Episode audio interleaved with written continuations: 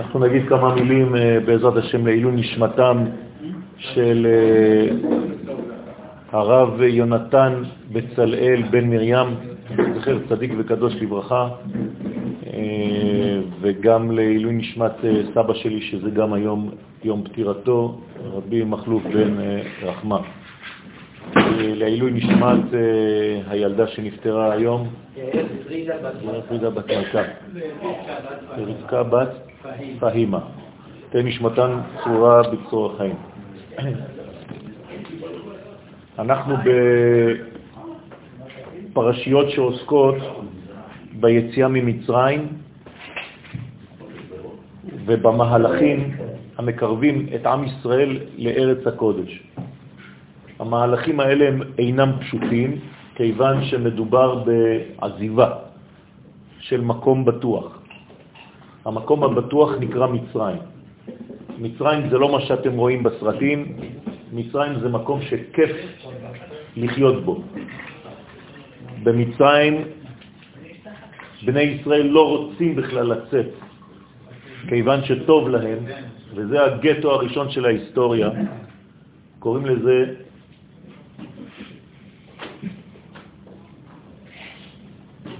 מדרגה של ארץ גושן. בתורה יש אה, דברים מאוד חשובים שצריך להבין. מי שעוסק בתורה ומנתק את התורה מהמציאות הגשמית, הוא חז ושלום מרחיק את הקדוש ברוך הוא מהעולם הזה. זה יותר חמור מאשר לא ללמוד תורה. כלומר, עדיף להיזהר בלימוד הזה כדי לקשר את הקדוש ברוך הוא למציאות העולמית. רק תורה שהיא מחברת את העליונים לתחתונים, לעולם הזה, רק התורה הזאת, בלי לפחד שהתורה הזאת כביכול תיפול מהמדרגה בגלל שמכניסים אותה לעניינים של חומר, רק תורה כזאת יכולה לפעול. הרב יונתן זכר צדיק וקדוש לברכה, לפי מה שאני זכיתי להכיר רק דרך רבי יעקב, היה מסוג האנשים שקוראים להם חכמי הקבלה. חכמי הקבלה יש להם את הסגולה המיוחדת לחבר את התורה העליונה למציאות הגשמית של העולם הזה. אלו אנשים מיוחדים שלא פוחדים מלהלביש את השמיים בחומר של המציאות. זאת אומרת שהתורה היא אינה דבר רוחני, גם הקדוש ברוך הוא אינו דבר רוחני. מדובר באין סוף ברוך הוא, ואסור לנו לסגור את ההבנה, את התפיסה שלנו באלוהות, למימדים של רוחניות. הקדוש ברוך הוא לא נמצא בשמיים יותר מאשר הוא נמצא בארץ. הוא נקרא בתורת הקבלה ממלא כל אלמין וסובב כל אלמין. זאת אומרת שאסור לנו לסגור את הקדוש ברוך הוא במימד אחד בלבד. יש הבדל בין אור לבין הערה.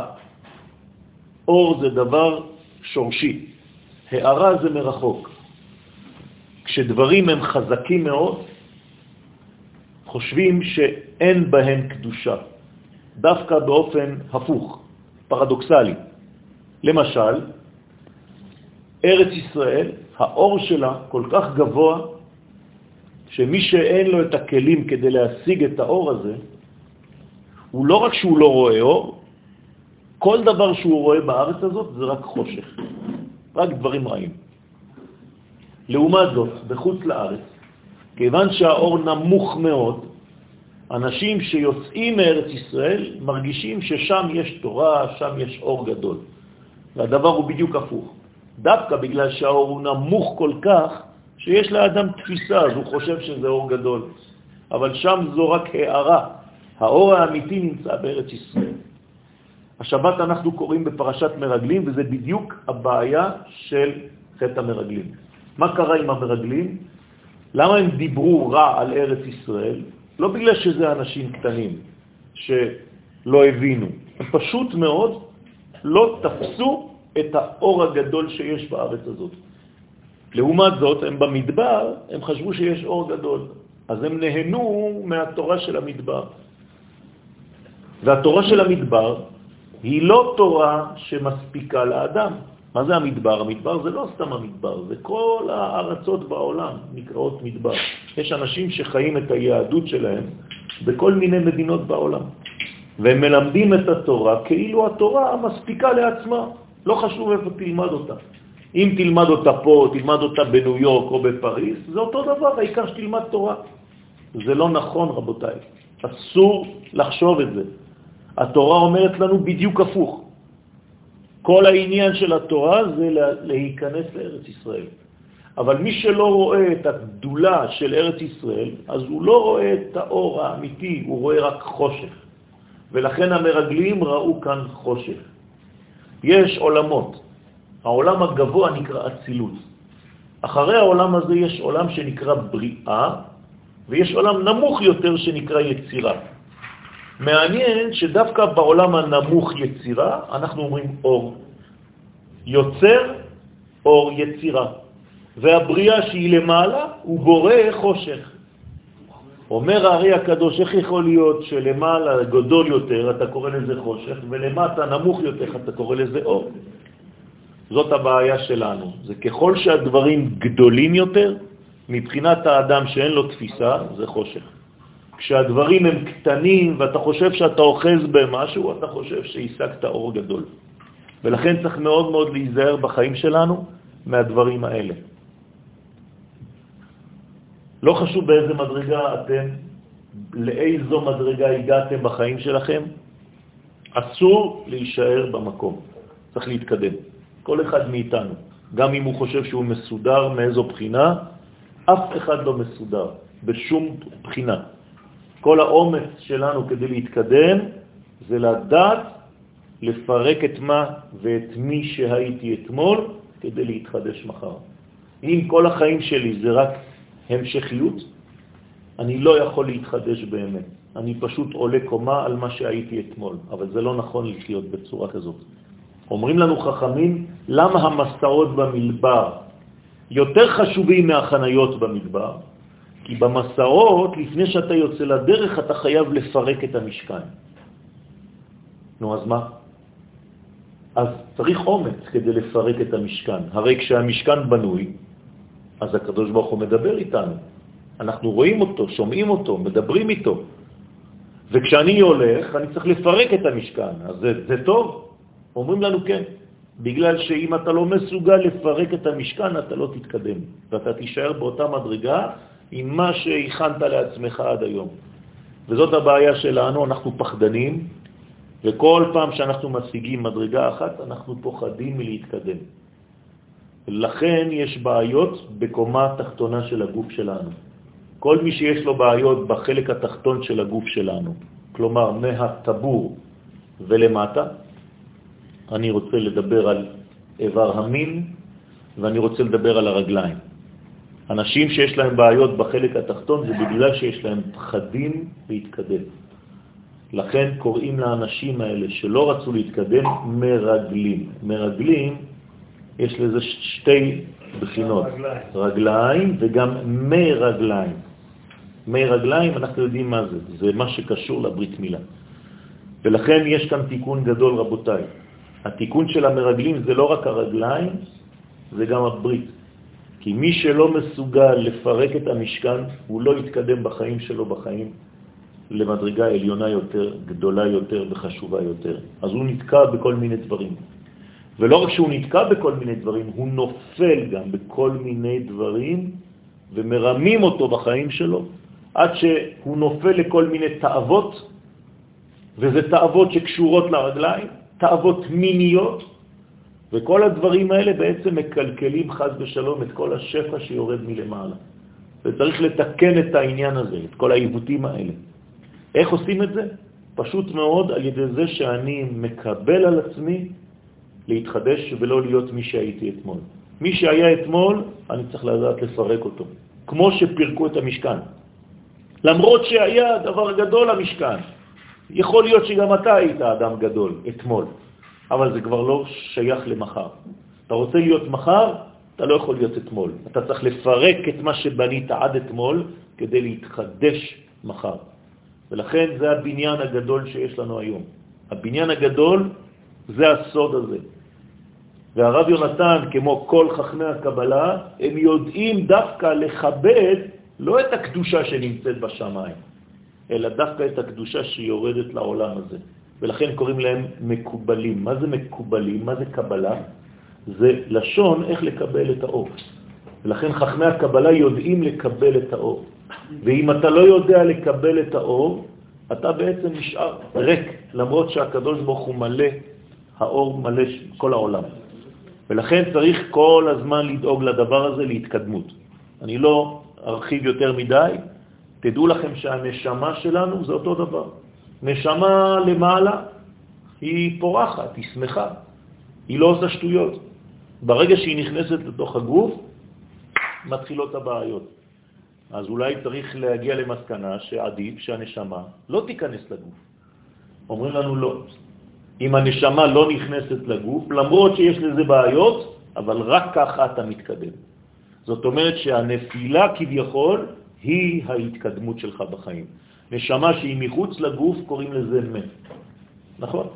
ועל המתים אנחנו אומרים לא המתים מהללויה ולא כל יורדי דומה. אז מי אנחנו? אנחנו המהלכים, אלה שהולכים בעולם, אלה שמתקדמים. לכן צריך לתקן את הרגליים.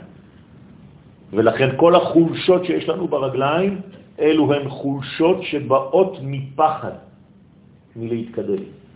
ואנשים שיש להם בעיות ברגל, זה אנשים שבעצם מפחדים כל הזמן ממשהו. למה? כי אין להם מספיק אמונה בקדוש ברוך הוא שהוא שולט על כל המדרגות, גם על המדרגות התחתונות. אז הם חושבים שבנשמה הכל בסדר, אבל בגוף אין. ככה אמרו המרגלים חז ושלום. מה אמרו המרגלים? אנחנו לא יכולים להיכנס אל ארץ ישראל, למה?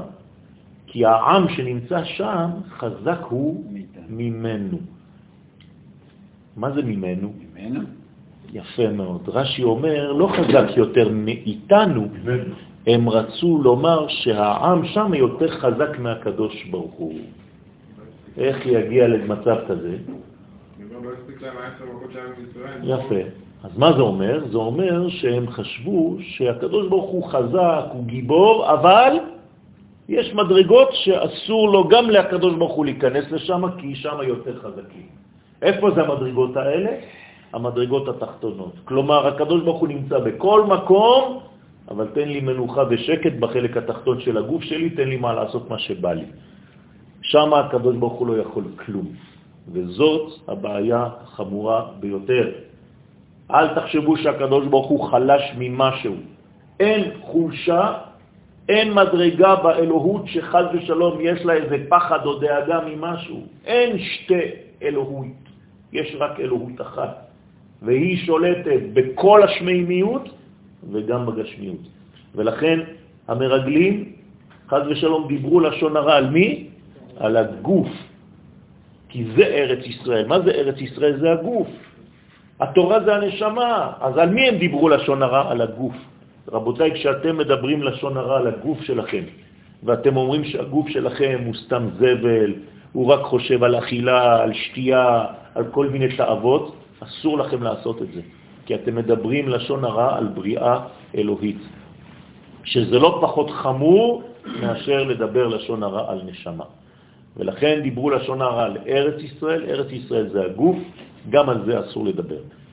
אז בעזרת השם, בזכות הצדיק ובעלי אכסניה, קובי ואשתו, חבצלת, שתהיה בריאה, בעזרת השם, רפואה שלמה מן השמיים, אל נרפנה לה, אל נרפנה לה.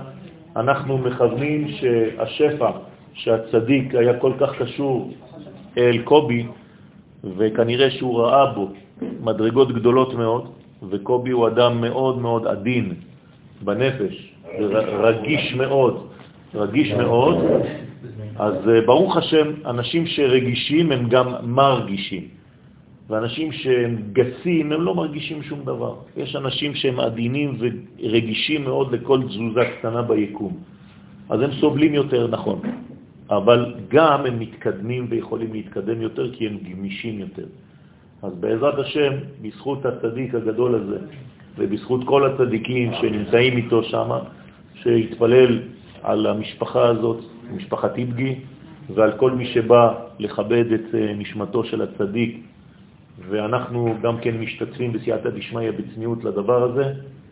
הקדוש ברוך הוא יברך אותנו וייתן לנו להבין שהבורא של הנשמה הוא גם זה שברא את הגוף, ואסור לזלזל לא בנשמה, אבל גם לא בגוף.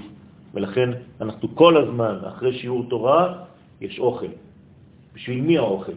אז אותו דבר, גם הגוף נהנה וגם הנשמה נהנית ממנו, וצריך לתת לשניהם, ואם אתה לא מכבד את שניהם, אז אתה לא יהודי, אתה בעצם מתנתק, וכדי להשיג את האלוהות אתה חושב שצריך לצום ולמות.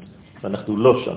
אנחנו בחיים, בשמחה, באהבה, ודווקא דרך הדברים הגשמיים, אנחנו מגלים את הרובד העמוק של המציאות האלוהית. אז בעזרת השם נזכה ונראה בישועת עם ישראל שהלימוד הזה יהיה לעילוי נשמת הצדיק, ושבעזרת השם גם הרב מרדכי אליהו זצ"ל זה הערב, וזכר צדיק וקדוש לברכה. אנשים גדולים, דמויות גדולות שהיו לנו בעם ישראל בדורות שלנו. אנחנו אומרים אבי, אביהם של ישראל. אביהם של ישראל, נכון, ככה, ככה כינו אותו, כי הוא היה באמת אוהב כל אחד ואחד מעם ישראל. הוא רוב ההלכות של הבבא סאלי, נכון. אשתו הייתה מרוקאית. כן. משפחת אה, אזולאי. אזולאי. אז הוא כמעט מרוקאי. נכון, הוא קיבל, הוא קיבל את, ה, את הברכות, דרך אגב, הקבלה שלו היא הקבלה של הבבא סאלי.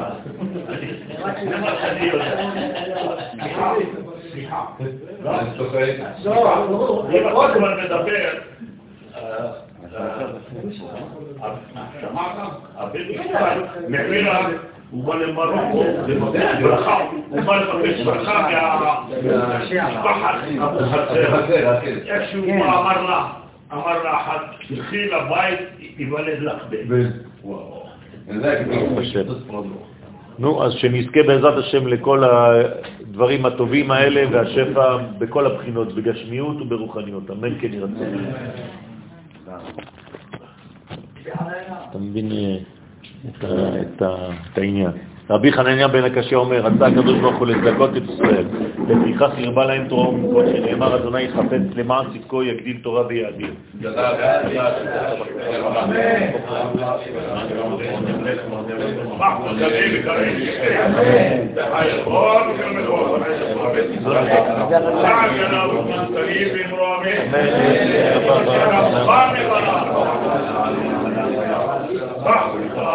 Amen.